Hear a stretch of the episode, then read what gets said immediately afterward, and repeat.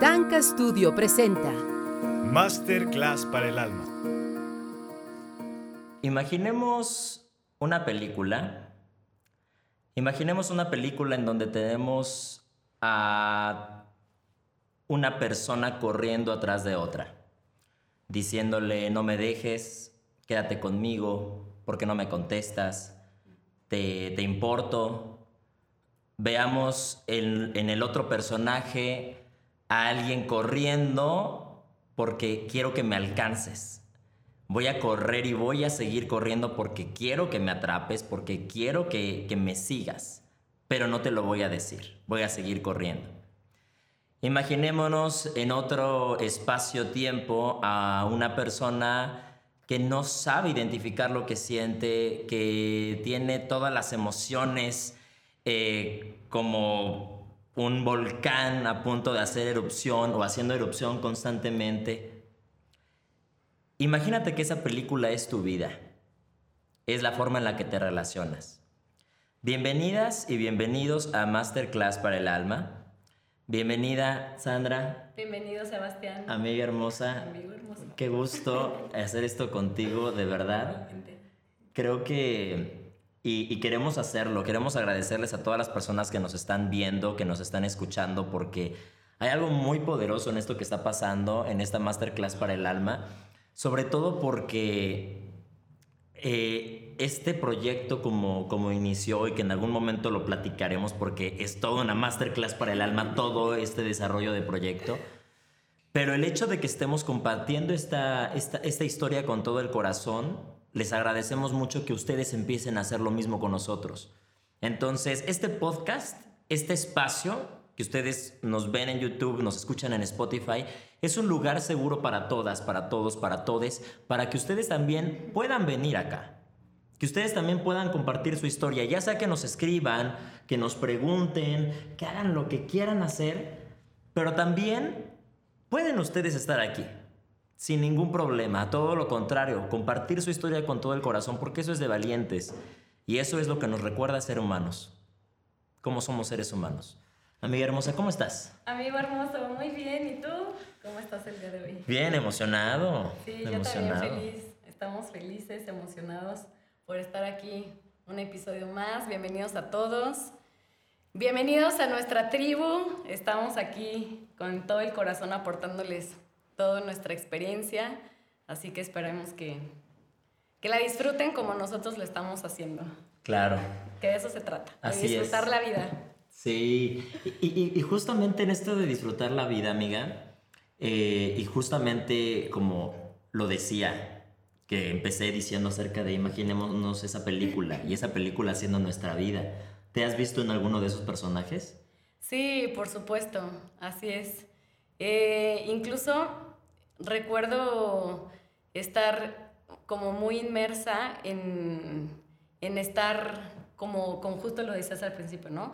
Corriendo atrás de alguien, este, en esta parte de, de ay, tal vez antes, ¿no? Porque ahorita siento que soy una nueva Sandra. Les estoy hablando de esta etapa, era cuando era adolescente, o sea, ya, uh, ya llovió, ya tenía muchos años.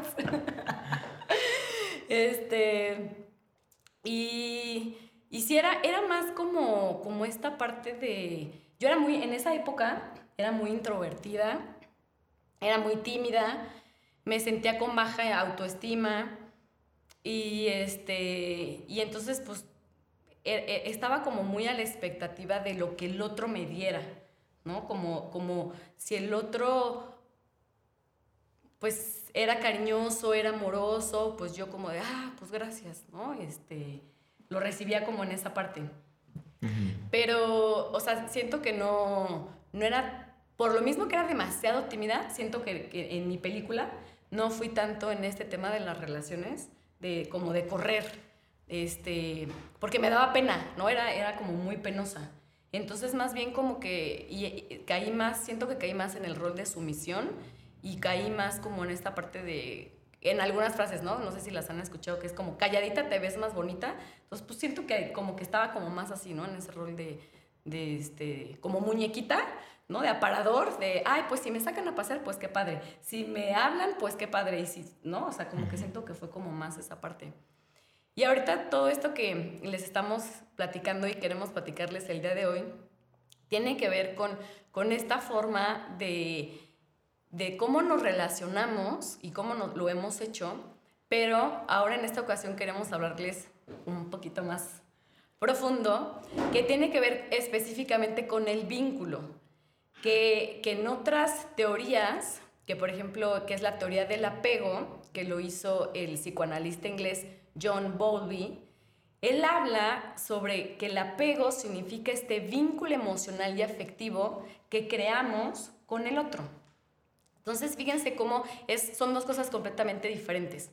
Una cosa es la relación, que es el encuentro que tenemos con la otra persona, y otra cosa es el vínculo, el vínculo que vamos a crear y el vínculo que tenemos.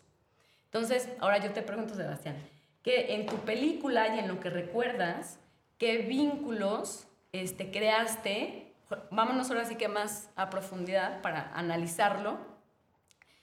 ¿Qué vínculos creaste desde tu infancia? Por ejemplo, ¿no? los primeros vínculos que creamos son con nuestros padres. Entonces, ¿tú cómo recuerdas cuál fue tu vínculo con tus papás? Mm. vaya, vaya.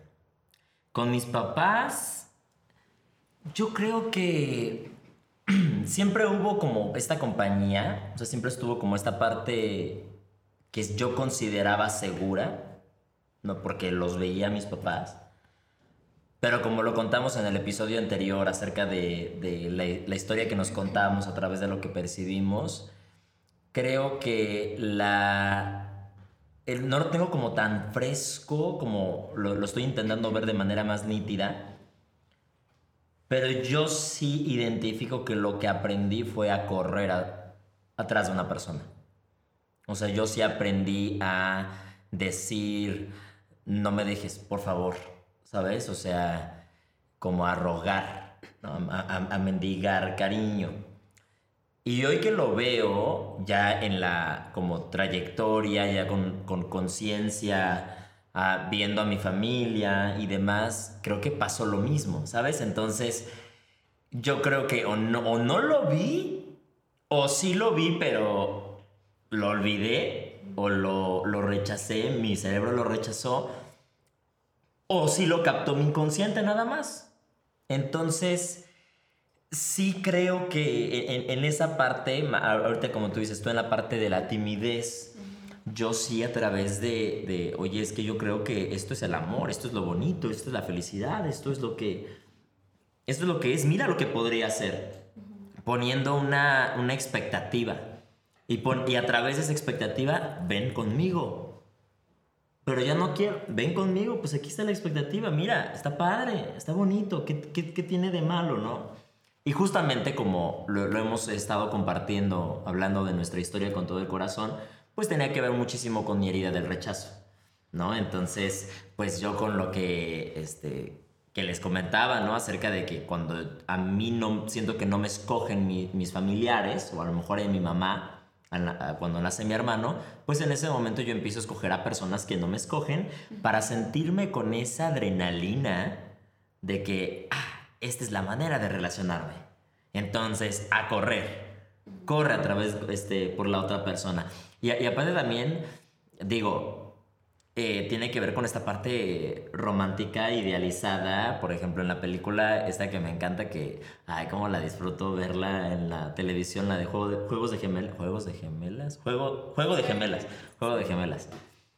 Justamente cuando hay una escena, ¿no? En la que están los, los personajes. No, ni les tengo que dar la sinopsis, ¿verdad? O sea, si no la han visto, véanla. Porque, y si no, no sé por qué no la han visto. Está muy linda.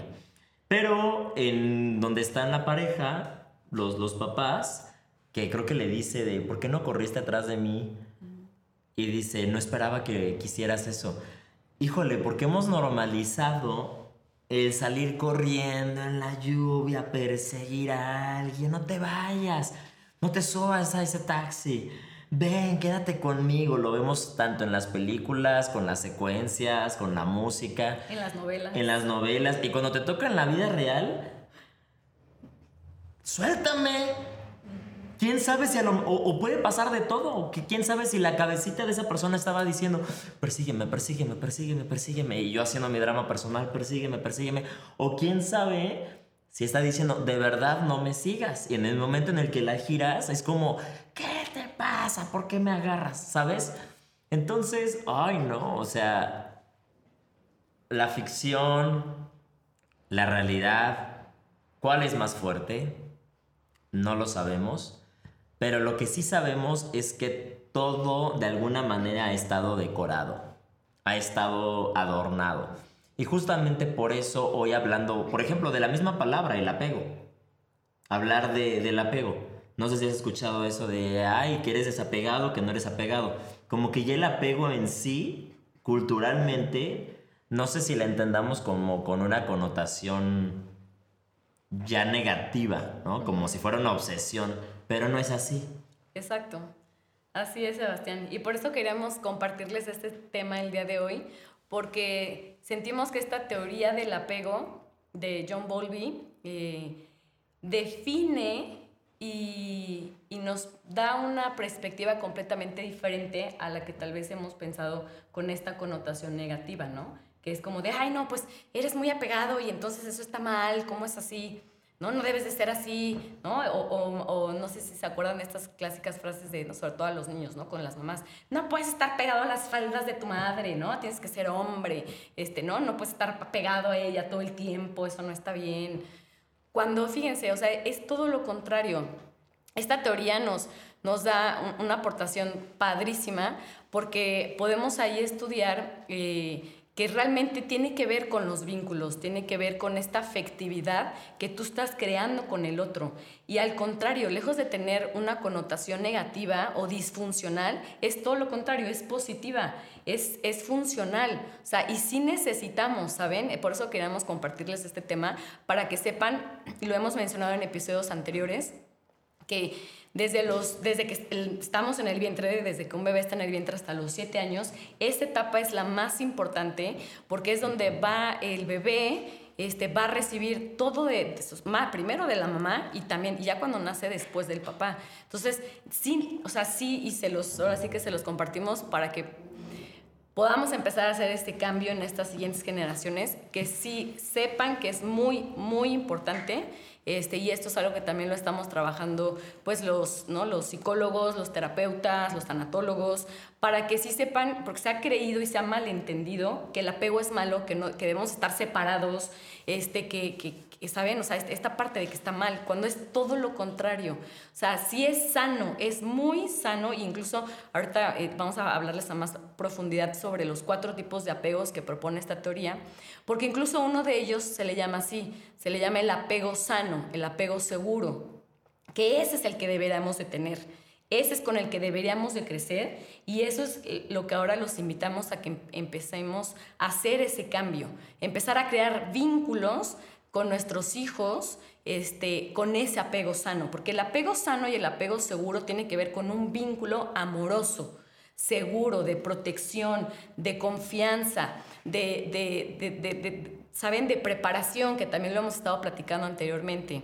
Entonces, si el bebé, o sea, crece sus siete primeros años con ese vínculo este, cubriendo, ¿no? O sea, sintiendo que sus papás cubren sus, todas sus necesidades, se siente protegido, se siente amado, se siente acompañado. Imagínense, o sea, cómo va a crecer. Porque además, ¿sabe? Es importante que sepan esto. O sea, lo que ha pasado es que esos, justamente estos vínculos que han sido insanos y que han sido, este inseguros, con los que seguramente todos este, crecimos y tuvimos desde la niñez, eso hizo que de adultos nos relacionáramos de esa forma y que creáramos vínculos insanos ya con nuestras parejas de adultos. Entonces fíjense cómo todo tiene que ver con la infancia. Todo está conectado.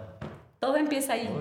Entonces si empezamos mal, ya e, e, es, es, es muy chistoso porque es... Eh, es eh, esta frase de que si el niño está roto y va a crecer roto y se va a convertir en un adulto roto. Entonces hay que empezar a cambiar eso, hay que empezar a crear relaciones y vínculos sanos, niños sanos, desde, desde el vientre, desde, desde su primera este, etapa, para, en todo su desarrollo infantil, para que entonces empezamos a tener adultos sanos. Claro, y lo bonito de esto es que infancia no es destino. Sí, es decir, no porque, ay, me lo hubieran dicho cuando tenía un año, pues no, claro que no lo ibas a entender. Pero si infancia no es destino, claro que tu historia la puedes reprogramar. Todo puede ser reprogramado. Todo puede ser desaprendido, todo puede ser reaprendido. De hecho, yo creo que eso es lo que a mí me tiene hoy aquí. Porque si yo lo viví en la actuación que dije, desaprende, quítate los vicios, eh, permítete explorar otras cosas, y, lo comentaba en, el otro podcast que se produce aquí en Tanca Studio, ponlo a cuadro, véanlo, por favor. Eh, en, justamente en Ponlo a Cuadro hablaba justamente de, de, eso, de que actuar es saber dejar ir, pero también mm, si yo digo, y no solamente lo digo yo, lo dice Stella Adler y lo dicen los teóricos de la actuación, para ser un gran artista hay que ser un gran ser humano. Pero ¿cómo logras ser un gran artista y al mismo tiempo ser un gran ser humano? ¿Cómo entiendes esa, esa humanidad? ¿Cómo descubres a ese, a ese ser humano? Entonces, eh, ahorita lo que comentabas, se me fue la onda. No sé, ¿en qué estaba? de, de, la actuación, de cómo se relaciona con la actuación. Ajá. Infancia no es destino. Y que la infancia, no es destino. Gracias, Chuck. Es que Chuck está tomando notas. Está increíble esto. Sí, la, la, infancia no es destino, es que todo puede ser reprogramado, que todo puede ser desaprendido y eso es una maravilla. Porque la verdad es que esto del apego lo necesitamos. O sea, efectivamente, lo que quiero que, que, que queremos que quede claro desde un principio es que el apego no es negativo es algo que se necesita. Y yo lo vivo ahorita dando clases eh, con los niños chiquitos, que me toca, pues estoy en la puerta recibiendo este, a, las niñas, a los niños que van llegando, y de pronto la misma niña, por más que se la pase increíble en el curso, cuando la deja su mamá, mamá, y, va a darle como 10 abrazos, y le dice, mi vida, mi amor, ya ve para allá, este, no pasa nada, te veo al rato, mira, te están esperando y ya están las amiguitas, acá, ¿no? Ya la están esperando, o sea, es la misma historia todos los días, y, pero me quedé observando eso, ese fenómeno y dije, qué necesario es el apego. Porque, claro, ¿cómo le vas a decir a un niño de tres años, a un niño de ser, sé independiente, tú puedes ser responsable de tu vida? Claro que no, en ese momento necesitas a la figura materna, a la figura paterna, porque la relación, cuando, como cuando somos pequeños, en la infancia, no son así. La relación, cuando estamos en la infancia, sí necesitamos una, tenemos una relación dependiente. Así es. Sí, claro que dependes de tus papás. No te vas a poner a trabajar a los cinco años para poder alimentarte. Y, y por eso también para los papás es una responsabilidad, por supuesto, porque alguien depende de ti. Entonces no es como que, ay, que se trabajen solos. No, se necesitan. ¿Sí? Alguien te, está, te necesita. Es parte de tu vida, de tu proyecto de vida, de tu responsabilidad. Entonces, estas son las relaciones de esta manera que, que, se, que se crean en la infancia. Y cuando uno va creciendo, uno a veces se puede quedar estancado en esto buscando un proveedor, buscando alguien que me dé, alguien que, que satisfaga. Y dices, ay, ya lo logramos. Ay, ¿cómo andamos en un episodio, verdad? Hablando de cómo decir la palabra. No lo voy a repetir, no va a salir dos veces. Pero, ¿no? ¿Cómo, cómo logro satisfacer esas necesidades? Pero le se lo estoy pidiendo, le empiezo a exigir a otras personas cuando no, la relación no debe ser de manera eh, vertical, como un poquito este, inclinada. Debe ser una relación horizontal y es necesaria. La gente que dice, yo no necesito a nadie. Yo puedo solo, yo puedo sola, yo sola contra el mundo, ¿no? Y ya, ya sabes, ahí las fotos de, Facebook y aquí eh, con o sin la gente yo voy. No sé, ¿sabes? O sea, como que se vuelve muy... Ay, ya muy basic, muy clásico esto de no necesito a nadie. ¿De verdad no necesitas a nadie? Nos necesitamos todos. Claro. Por eso se llaman relaciones interdependientes. Ah. O sea, porque inter entra la parte de que sí, si eres individuo, si eres tú, si puedes ser autosuficiente, si puedes ser independiente, pero el interdependiente ya es cuando viene la otra parte de que sí dependes del otro, ¿no? O sea, forzosamente hay muchos ejemplos, ¿no? Si, si, aunque vivas sola, pues sí necesitas este, de otra persona, si dependes de, de tu casero para que te quiera rentar este, su casa, ¿no? Entonces ahí ya estás dependiendo de, de, que si sí otra persona te quiere rentar o no te quiere rentar, ¿no? O sea, quieres ir a comprar comida, pues dependes de que el supermercado esté abierto, de que el cajero te quiera cobrar para que entonces tú puedas llevar tu comida a casa. Entonces, fíjense cómo si en esas acciones sí, sí nos estamos necesitando y sí este, y se trata de formar un equipo, ¿saben? O sea, ya no se trata de, de vernos como enemigos, ni, ni, que estamos compitiendo, ni de que este, ni de que estamos en lucha o en guerra, o sea, ¿saben? Las guerras ya pasaron, por lo menos aquí en México, entonces siento que esos, esas cosas también necesitamos como actualizarlas, porque ya necesitamos hacer equipo, formar equipo, trabajar en equipo, Tribu. ¿No? Como en una tribu, como ahora sí como nuestros ancestros, ¿no? Que eso sí lo hacían.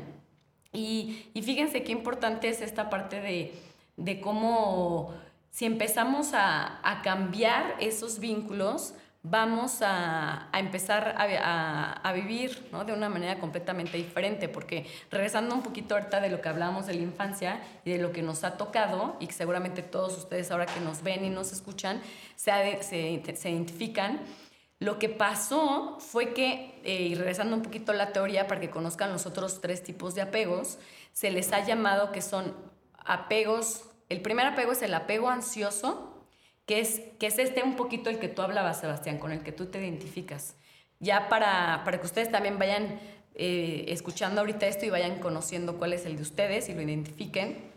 El apego ansioso es este apego en el que nos vinculamos desde el miedo, desde la ansiedad, desde la inseguridad. Justo este que ahorita, el caso que nos comentas de estas niñas que van a, este, a, a Drama Art y al, al, curso de verano y que están así de, no, no, mamá, no me dejes, no te vayas, ¿no? O sea, ahí empiezan a ellas desde pequeñas a experimentar esa ansiedad, esa angustia, ese miedo, ese miedo ¿no? De, no, es que mi mamá seguro me va a dejar aquí y entonces ya no va a regresar por mí y entonces me va a abandonar y entonces ¿qué va a pasar conmigo? ¿No? O sea, voy a ser una huérfana, voy a ser un huérfano. Entonces ahí justo se crea ese vínculo. Claro. ¿Te puedo compartir algo? Es que justamente hablando de ese ejemplo, tuve la oportunidad de, eh, justo en este curso de verano, dar una clase de manejo de emociones. Aparte de actuación, dije, vaya. Pero qué interesante es hacerlo con niños de 3 años, de 4 años, de 5 años. Y justamente esta niña cuando le, pre le preguntaba, ¿no? Y les decía, a ver, está bien hablar de lo que sentimos. Le dije, a ver, para mí verlos es como, como si pudiera masajear aquí el corazón de todos los que estamos en el set. Porque si esto nos lo hubieran dicho, lo hubiéramos entendido desde muy chiquitos, no quiero decir que pobrecito de nosotros, pero pues las cosas seguramente caminarían de manera diferente. Pero a la vez no, la vida es como es. ¿Saben? La vida es como es y hay que vivir esto para aprender esto. Pero esta, esta niña justamente yo le pregunté, oye, ¿y qué sientes? Porque ella me dijo, yo me siento triste cuando llego. Y le dije, ¿qué sientes? Es que me siento como que voy a dejar a mi mamá sola. Y le dije, ¿es culpa? Sí. O sea, de que ella sentía que dejaba a su mamá sola, entonces se sentía culpable a los seis años. Uh -huh. Válgame. bien? Para que vean, desde ahí es donde empieza, nace todo esto. Sí. Porque eso, ahí es ese vínculo que está creando ah, con, con su mamá, con esa emoción este, de la culpabilidad. Claro. Entonces, fíjense. Entonces, algo, qué bueno que lo, que lo comentas, Sebastián, porque es importante también que sepan, creo que esto no lo hemos mencionado en los episodios anteriores, que nuestro cuerpo tiene una memoria, que se le llama así justo memoria corporal. Entonces, todas las emociones que estamos experimentando constantemente, si no las aprendimos a sacarlas, a liberarlas, se, nos, se quedan estancadas. Entonces, las vamos guardando, o las vamos reprimiendo, o las vamos negando, ¿no? Dependiendo de cada caso. Entonces, si, si esta niña, ¿no? imagínense, a sus seis años no libera esa culpa, la, va a cargar. Y justo la culpa así se siente, son cargas que se sienten en la espalda, ¿no? Y, ya después se, se somatizan con dolores en la espalda, con mucha tensión. Entonces, este, si ella no la, no la libera, eh, va, va, va a guardarla y cuando crezca, ahí la va a tener guardada. O sea, se, le llaman asuntos inconclusos, asuntos pendientes. Entonces, de alguna forma esa culpa, como es energía, las emociones son energía, entonces va a tratar de sacar o esa culpa, como es, ¿no? Es parte del organismo y, todos tenemos nuestra sabiduría organísmica. Entonces, esa, esa culpa, esa emoción, esa energía trata de salir, pero luego ¿qué hacemos? Como adultos no sabemos cómo hacerlo y entonces o la, o la regresamos y la volvemos a tapar o nos distraemos, este, o, o si la, la llegamos a sacar, ya lo hacemos de una manera insana. Que ahí, y ahí vendría este, eh, otro vínculo, otro apego, que sería el apego desorganizado que es el desorganizado, tiene que ver justo con esto, es que todas, sus todas nuestras emociones están así, desorganizadas, o sea, por dentro estamos, estamos bueno, que ni, son estos clásicos casos de que ni nos aguantamos, todo nada nos parece, todo nos molesta, estamos realmente así alterados, porque en esta parte de, de esta desorganización traemos ya la mezcla de todo.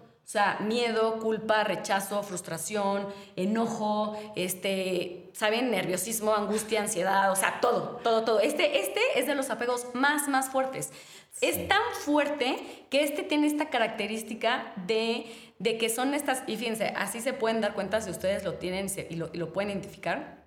Son estas personas, o si no lo son, pero conocen, son estas personas que son impulsivas que explotan. O sea, de que cualquier cosita es como de, ¡ay! ¿Por qué? ¿Por qué me hablas? ¿Qué me dijiste? No, pues allá y tú, no sé qué, ¿no? O pues ya les han puesto este término de que son las personas neuróticas. Entonces, eso es, es ahí es cuando se, te puedes dar cuenta que traen esos, ese apego desorganizado, que crearon desde pequeños ese vínculo.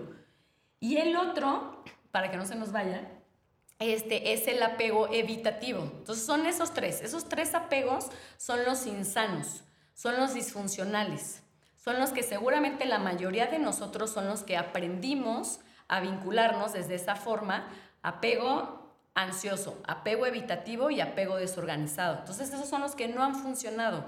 Por eso es de que eh, nuestros vínculos afectivos y emocionales no han sido este, pues de una manera ¿no? funcional correcta. Claro. Y el apego evitativo es el que, justo como su nombre lo dice, el de evitar, el de rechazar, el de que son estos niños que crecieron de, no, no, no, a mí no me toques.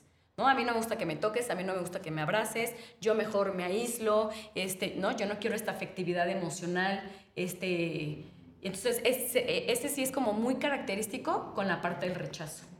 El ansioso tiene que ver más, como se los decía hace ratito, ¿no? Con este miedo, con esta ansiedad, con este, este, con esta, esta parte de no, no te vayas, ¿no? O sea, ya cuando, fíjense, cuando somos adultos lo podemos ver así, ¿no? Cuando estamos con una pareja que, fíjense, las parejas de verdad que son nuestro mejor espejo. Y nuestros mejores maestros. Y nuestros mejores maestros, así es. Son nuestros maestros de vida. Porque con ellos son los que realmente podemos vernos y descubrir qué nos pasó. Porque fíjense, si lo preguntamos a todo el mundo y es más, escríbanos, si ustedes recuerdan sus primeros años, cómo vivieron, cómo crecieron, cómo se vincularon, qué pasó con sus papás. Y hay muchísimas personas que no recuerdan, o sea, tenemos esas memorias bloqueadas. Entonces, pero ¿qué pasa cuando somos adultos? Ahí recreamos todo eso. Y entonces por eso es que nuestras parejas, ahí está la clave. O sea, date cuenta cómo es tu relación de pareja y ahí vas a descubrir qué, qué onda contigo. ahí está la clave. Ahí está la clave. Pero ahí está el trabajo, ¿saben? Ese es el, ahí está el trabajo de sanación.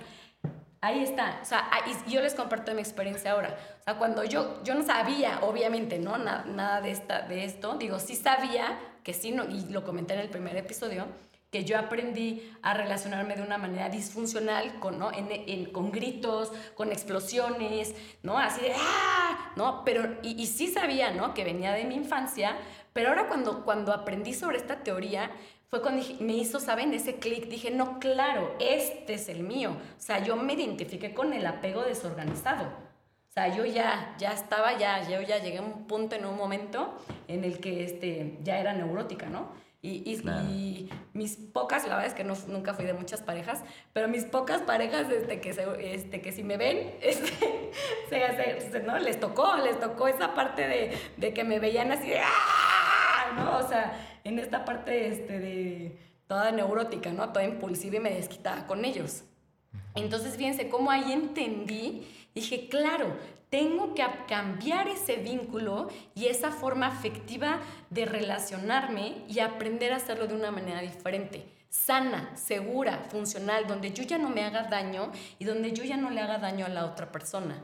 Entonces, y donde ya los dos podamos ser, que lo hemos repetido en otros episodios, ser autosuficientes, ser libres, ser este, interdependientes, donde ya no nos lastimemos, donde realmente podamos crear estos vínculos este, sanos. Y, entonces desde ahí vamos a poder ser ya verdaderos ejemplos, porque eso es lo que también ha faltado, no tenemos ejemplos de vínculos sanos.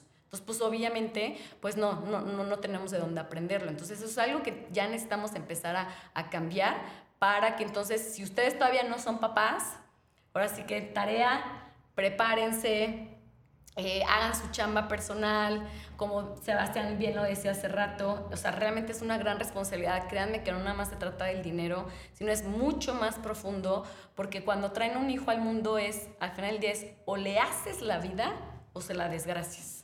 Entonces, sí es muy importante que sí, sí haya ya a partir de ahora esta concientización y esta parte de esta preparación, ¿saben? Ahorita, ahorita que recuerdo, muchas generaciones anteriores han dicho esta parte no, pues es que nadie nos enseñó a ser papás, no, pues es que no hay un manual para ser papás, ¿no? O no hay un manual de vida. Sí, así es, no lo había, pero ¿qué creen? Noticias nuevas, ya las hay. Y tu manual es tu propia preparación, tu manual es tu experiencia, tu conocimiento, y no necesitas traer a un hijo al mundo para que aprenda sobre él y, y es como el ensayo y error, ¿saben? Antes se creía eso y, hay muchas generaciones con ese pensamiento, pero ahorita ya no. Ya se trata de que ya podamos ser padres conscientes, incluso ahorita ya hay también muchas teorías sobre eso de ser padres conscientes y empezar ya a responsabilizarnos y empezar a tomar esta conciencia desde que ya vas a traer a tu hijo y de cómo este, lo quieres, eh, o sea, qué le vas a transmitir y que ya está en eso tu responsabilidad. Entonces, fíjense qué, qué fuerte, qué impresionante, porque de esa manera vamos a empezar a poder liberar a nuestras generaciones. Oh, damn. Es que me acabo de acordar. Ahorita me llegó así. Me dice una cachetada. Porque, por ejemplo, en mi historia con mi mamá, yo me acuerdo que yo yo siempre he sido muy kinestésico.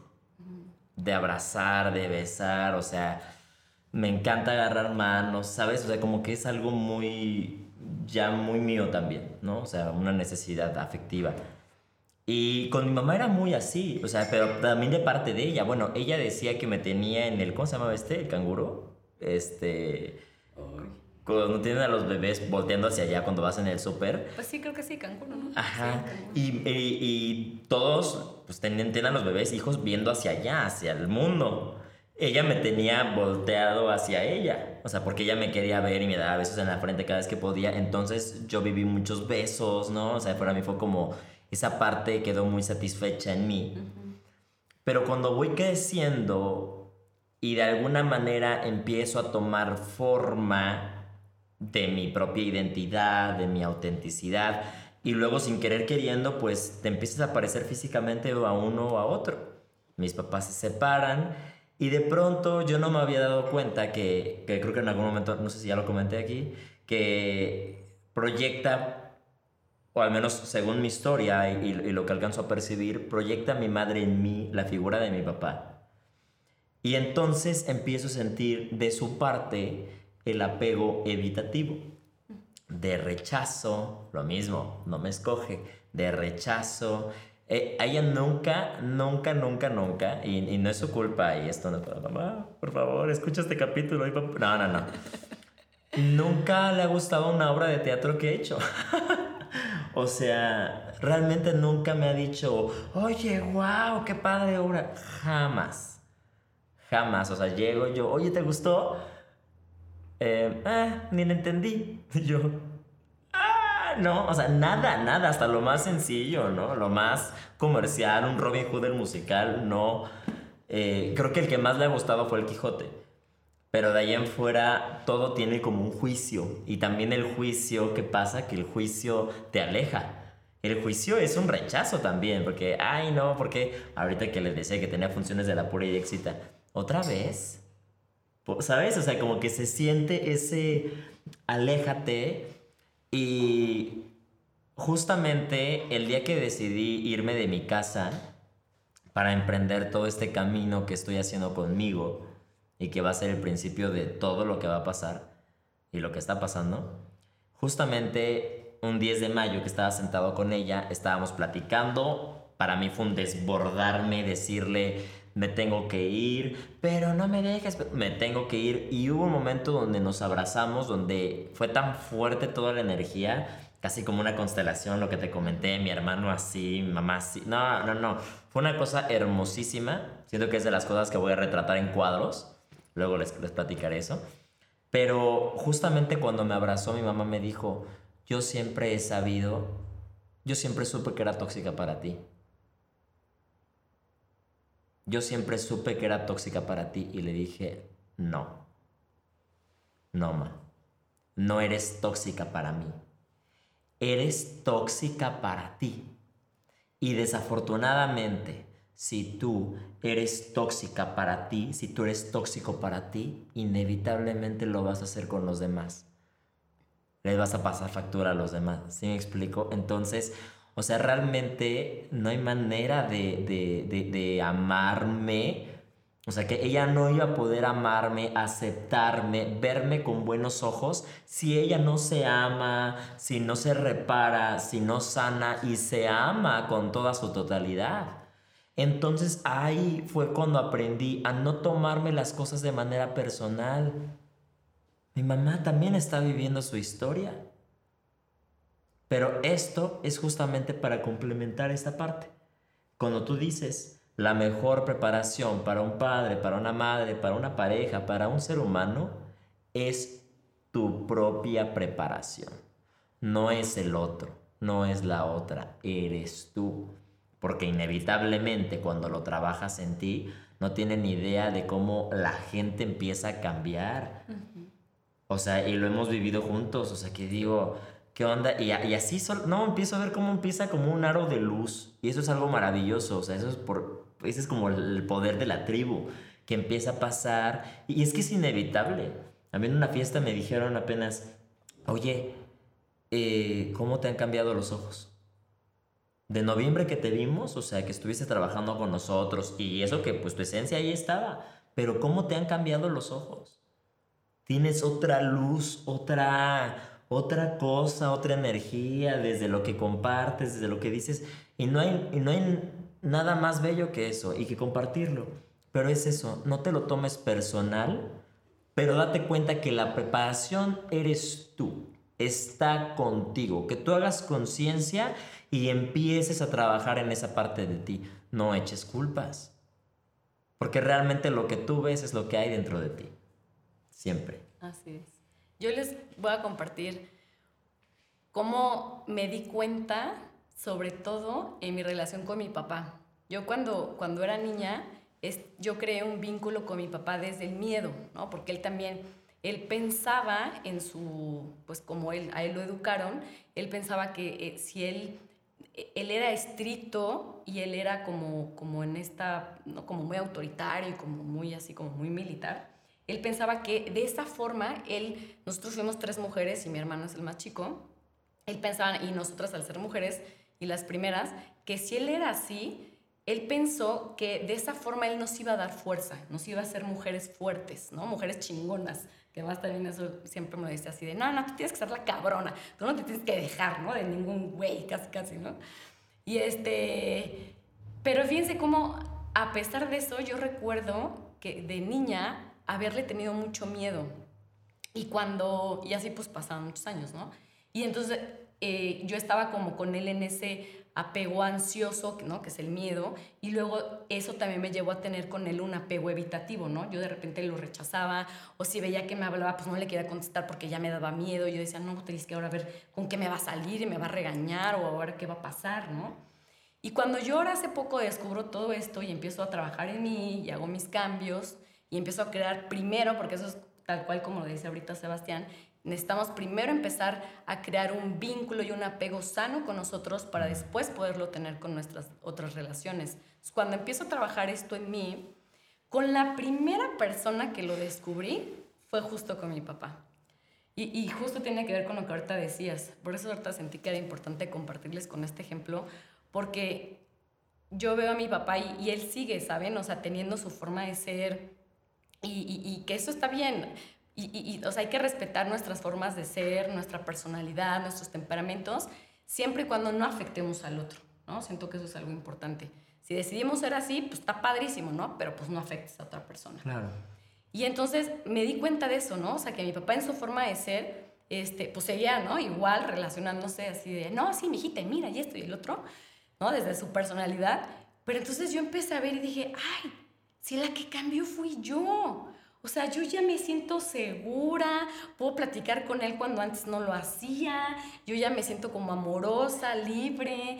Y entonces me di cuenta que esa seguridad y este cambio que yo hice y este amor se lo empecé a transmitir a él. Y entonces fue cuando dije, claro, es que ahí está.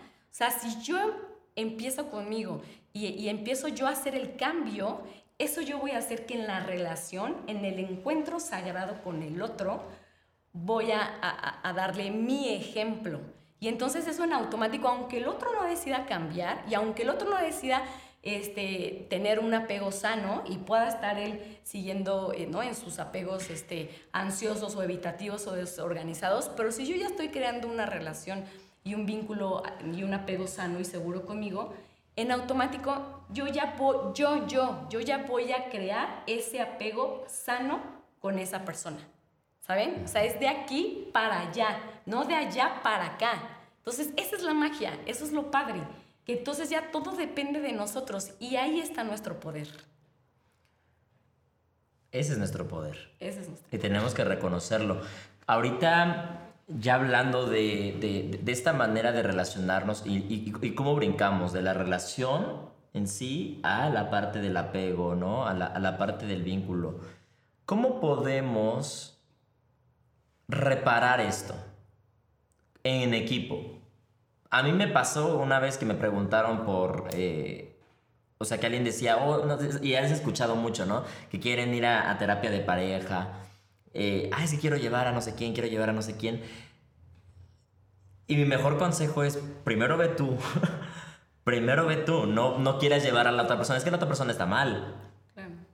Primero ve tú y en consecuencia va a pasar eso, de que lo vas a transmitir. Pero también hay algo importante y es validar lo que la otra persona siente.